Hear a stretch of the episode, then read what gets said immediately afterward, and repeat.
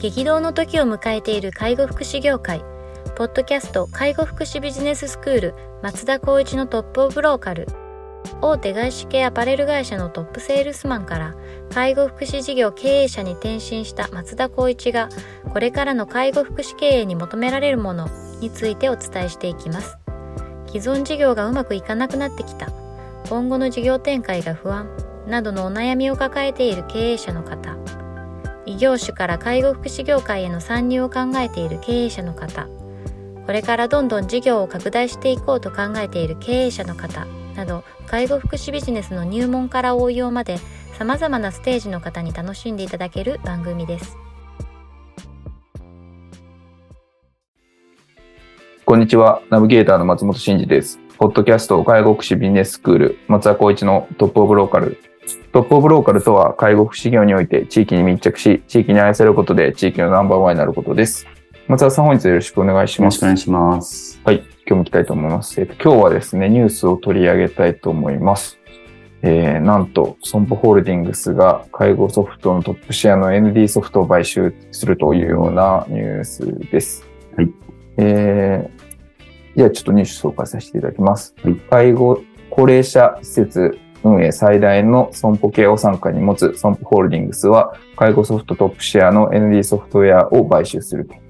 投資ファンドの J ウィルパートナーズから ND ソフトの株式を、全株式を取得すると。えー取得価格は非公開。ND ソフトは請求ソフト、ほのぼのなどで業界トップシェア。5万事業所以上で導入されているとみられると。この1年で異業種を含め複数社が賠償を検討していた模様。ある企業によると魅力的ではあったが、え承継後の戦略が描けなかったと、え買収を断念した理由を挙げたと。損保ホールディングスは、生活者のあらゆるデータを取得して、オペレーションの改善を図る、介護リアルデータプラットフォームの構築に取り組んでいると。今回の買収により、介護運営ノウハウとソフト開発展開を融合させた介護 DX をより、えー推進していくというようなのが基地で、で、えっ、と、ヘルスケア業界に詳しい KPMG ヘルスケアジャパン松田さん、松田氏ですね、のコメントというのがあニュースに取り上げられていて、それも紹介したいと思います。はいえー介護 DX を進めにあたって最も重要なことは、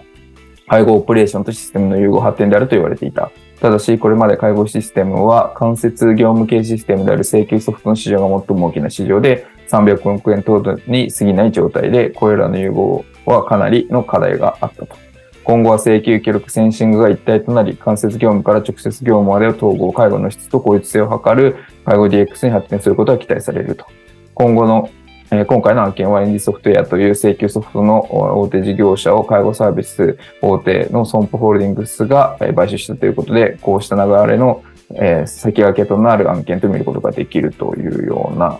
コメントですね。まさか ND ソフトがって感じですけれども。そうですね。はいすごいですね。でもまあ今ちょっとお話のあのお聞きした中でのヘルスケア業界に詳しい方のコメントの中に、はい。やっぱ請求記録もそうですけど、センシングっていうところですよね。はい。これ一体になるっていう部分では、やっぱりそのなんだろう、ビッグデータ化するような形で、どう対応したらどう利用者が、まあ、どうなるかと同時に、スタッフはどういうようなオペレーションだったら、こう、効率化できるかみたいなところが、やっぱ数値化されながら、こう、なんだろう、こう取り組んでもらって、この介護業界全体の、まあ、福祉も含めてですけども、なんか取り組み方、DX 化っていうところを、ちょっと先駆者的に進めてもらえることが、なんかいい具合になるんじゃないかなって、ちょっと僕はポジティブに聞いてましたね。こういった大手がやってくれることによって。なるほど、なるほど。あと、大なり小なりですけど、やっぱりちょっとその介護ソフトを、まあ、あの、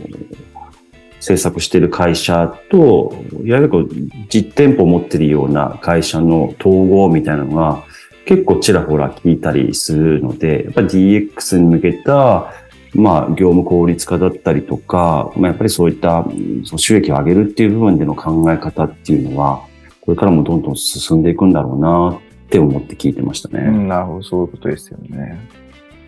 まあ、介護 DX というと、やっぱりこの、やっぱり業務効率っていうところっていうのは、まあなんかこう、国からも求められているところですもんね。そうですね。まあ、それこそ、あの、保険外サービスももっともっと加速されるとか、うんと、まあ、あんまりこう、ポジティブな言い回しではないですけど、報酬、介護報酬に限ってもやっぱり下がってきたりとか、介護度によっては少し淘汰されるようなところだったりとかある中で、やっぱりこう、日々の業務を人にこう、使うことによって、やっぱりこう、生産性を上げなきゃいけないっていうことは、イコール DX 化じゃないかっていうような考え方にも多分なると思うと、こういった大きな法人が取り組んだ内容、サービスが新たに作られることで、受賞零細もそこを踏まえて取り組むっていうような考え方につながってくると思うんで、とても期待したいですよね。このお買収、合併に関しては。なるほど。この記事読むと、この1年で異業種を含め複数社が買当買収を検討していたが、魅力的ではあったが、承継後の戦略が描けなかったっていうふうに書いてありますが、これは結構やっぱ業界ならではなんでしょうね。損保以外のところが ND を買収しようと考えてたっていうようなコメントですかね、これは。あそうですね。だから損保ホールディングスさん以外の複数社が異業種も含めですね、うん買収を検討していたけど、買収した後の、えー戦略が描けないっていうので断念したっていうところ、ちょっとこれ面白いなと思って、うんうんうんおそらくそれなだけ、こう、その発展が見えないんでしょうね。やっぱ他の業種から見ると。ああ、請求ソフトのサービスなんですかね。まあ、請求ソフト以上でも以下でもないっていうような。それ以上は描けないってことですよね。多分要するに相談だと思いますね。そう考えると、やっぱりそのさっきのコメントじゃないですけど、センシングっていうところが、何かしら、まあ、損保側がそれをやってるのかな。もしかしたら。おさんはやってるかもしれないやってますよね。うんまあ、そこのこうデータをこう融合していくような考え方を、それからまあ、なんだろう、他の、まあ、同業他社かな、うんに提供できるようなイメージが持てたっていうような考え方になったってことですかそうですね。ね。まあ、あとは、あれですよね。もう損保ケアさんだけでも全国にめちゃくちゃあるから、うんそこだけでもやるっていうことでも価値があるっていう考えたのか。そう、請求ソフトが入るだけでも意味がきっとありそうですよね。あとはやっぱりあの、海外市場っていうのも見てないんですかね。ああやっぱ中国とかうん、やっぱり日本の企業も出てるじゃないですか。確か、あれ？どこだったかな？損保ではないですか？なんか出てたような気がしたんですけど、そういった部分での市場価値っていうのも考えたんじゃないかなってちょっと思っちゃいましたね。ああ、合ってないかもしれないですけど。はいまあ、請求はちょっとあれですもんね。日本ならではなんで。まあ、記録とかそのセンシングみたいなところ。だから、バックオフィス系の業務っていうのはどうしても多分介護保険の制度に依存しちゃうところがあるので、うん。なかなか海外展開っていう話はなりにくいのかもしれないですけど、まあでもその介護を記録するとか、ここでいう直接業務っていうところのこの DX みたいなアプローチっていうのが、まあ別に各国共通なことがあるはずなので、まあそういう意味で言うとグローバルっていうのも見ているのかもしれないですよねちょ。っと僕もあんまり詳しくないんであれなんですけど、投資ファンドの JWIL パートナーズが ND ソフトの全株式を持ってたっていうわけですよね。そうですね。そうすると JWIL パートナーズってこれって外資ですか？外資だと思いますね。まあいわゆる、うん。あの、キャピタルゲインを得たいんじゃないですかね。そうですよね。うんあまあ、キャピタルゲインを得たいっていうなると、別にそれが海外進出ってわけでもないか。そうですね。まあ、うん J ウィルパートナーズさんが持っていた多分株をおおそらく、あの、より高い値段で売って、その差益分がキャピタルゲインになるんじゃないかな。あ、国内ですね。国内投資家がファンドっていう、作ってる。J っていうのはやっぱりジャパンですかね。ジャパンですね。うん。そっかそっか。じゃあそんなことないか。そうですよね。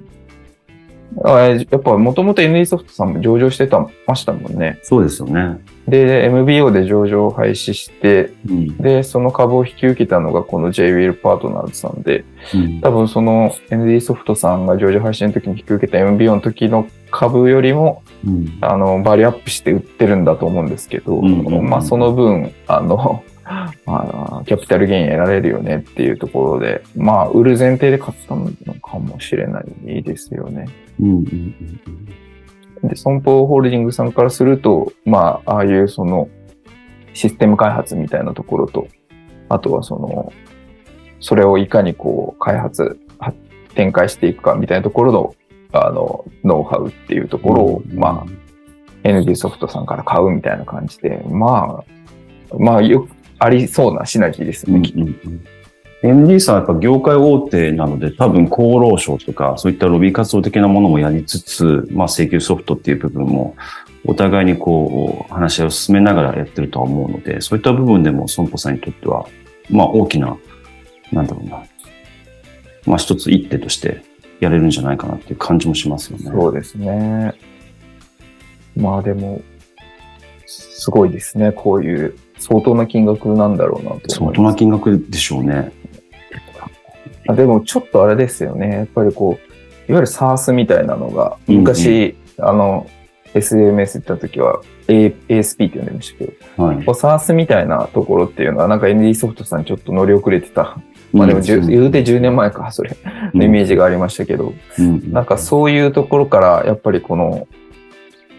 魅力的ではあった承継後の戦略がっていうところがもしかしたらあるのかなとちょっと思ったりとかもしましたけどね。なんかすげえ高い金額入れて、そう。あ、そうなんですよ。で、僕たちの規模ではやっぱりなかなか、そうですよいね。や機能がいいとか悪いとかって、要するにこう、よくある SARS モデルかもしれないですけど、いっぱいあっても使わないみたいな。あそんな感じと、あと金額はちょっとイニシャルも含めて高いなっていう印象が。120万ぐらいでしたよね。はい。い120くら万ぐらいで。ね、助成金ありますよっていうような歌い文句がありましたけど、であそうだったらっていう感じはしましたね。ドンと入れて、で、その後、制度改定のたびに更新の、あの、お金を取るみたいな。昔はなんかそういうモデルだった記憶があって、今はちょっと違うかもしれないですけど、そうですね。まあ、変わりはないような気はしますけどね。そうだから社会福祉障子とか、昔からやってるところに入ってるイメージがあって、うんで、まあ、このモデルってもう陳腐化してますもんね、市場的には。そうですね。やっぱり。だからさっきの話じゃないですけど、先っていう部分が見えないっていうような、魅力的だけどっていうようなコメントとか、見送った法人があったってことでしょうね。うんなんかそういうなんかイメージはうんありますね。もう、やっぱ、今、サースだったら、やっぱこう、あの、サースならではのプロダクト開発だったりとか、うんあとはその営業組織だったりとか、マーケティングとか、なんかそういうところにこう脱却していくっていうところが、まあ見えにくかったのかなっていうところと、あとは、請求ソフト以外の領域にどう出ていくのっていうところは異業種から見るとなかなかちょっとイメージ湧かなかったのかなっていう感じで、うんまあ、損保ケアさんに入っていれば、それ、それなりにっていう感じですよね。そうですよね。まあ、はい規定路線っていう感じもしますよね、そうなるとね。そうですね。はい。では、えーまたニュースあれば取り上げてそうですね期待したいと思います。はい。では本日は以上とさせていただきます。ありがとうございました。ありがとうございました。ポッドキャスト介護福祉ビジネススクール松田光一のトップオブローカル。番組では介護福祉サービスに関するご質問を当番組の専用ウェブサイトより募集しております。番組 URL よりサイトへアクセスし質問のバナーから所定のフォームへ入力の上送信をお願いします。URL は http コロンスラッシュスラッシュ tol.sense かっこセンスハイフン world かっこワールド .com かっこコムになります。皆様のご質問をお待ちしております。